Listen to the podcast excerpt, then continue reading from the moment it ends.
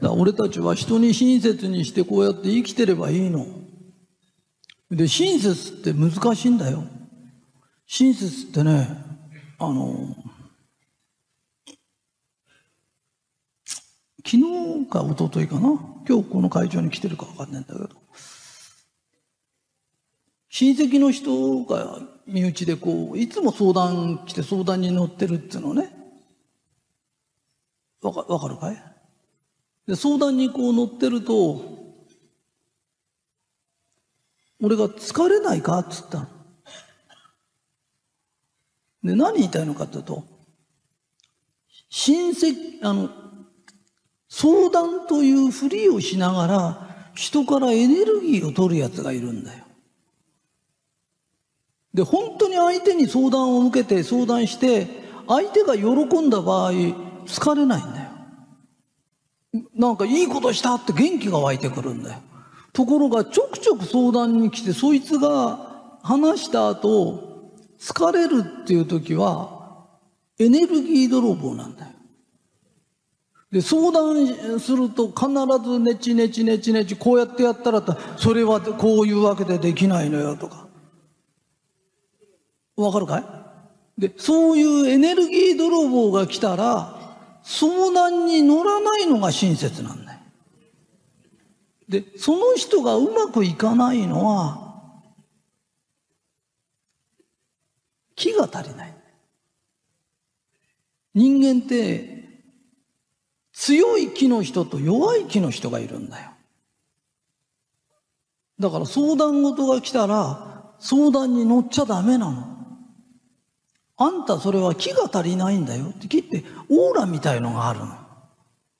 これが足りない人がいるの。で、それが弱いの。OK? あのな、人生は切り開くって木で開くんだよ。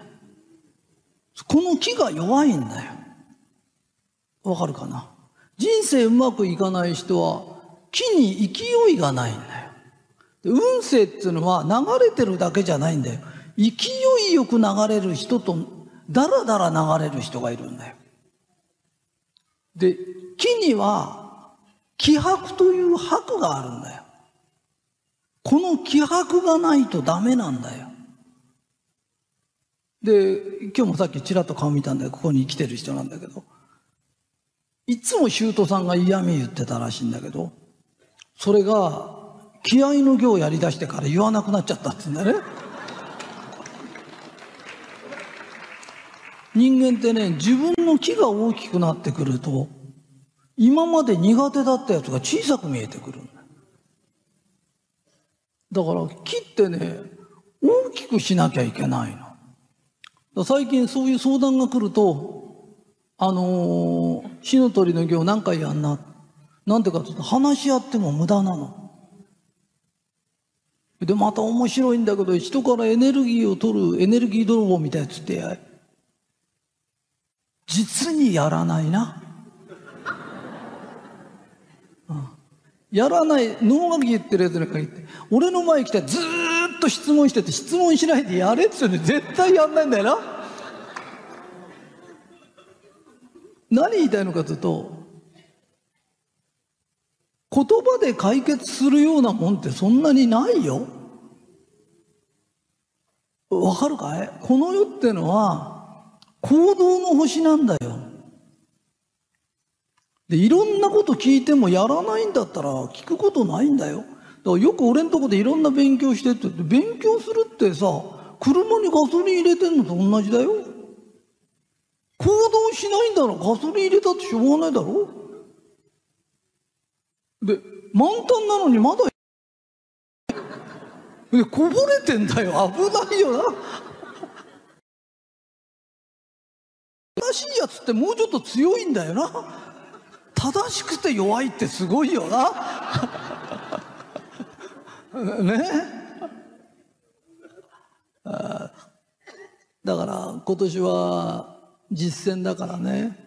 2月から本格的に火の鳥の行とかそういうのやりたいねだからそのためには暮れから教えなきゃいけないからで俺暮れからずっと教えてんだよで、なんでそんなことを教えてんですかって言うと、人間っていうのは、人間からオーラが出てんじゃないんだよ。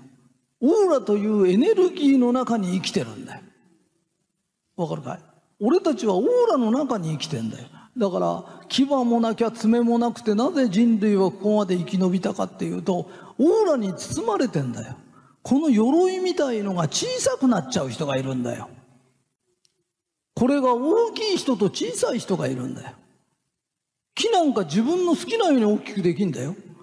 大きくもできるちっちゃくもできるんだよ。俺なんか都合悪い時はスーッとちっちゃくなっちゃう。何でもできんだから。ね。えー、大きくすることもできるし、小さくすることもできる。そういうのを教えたい。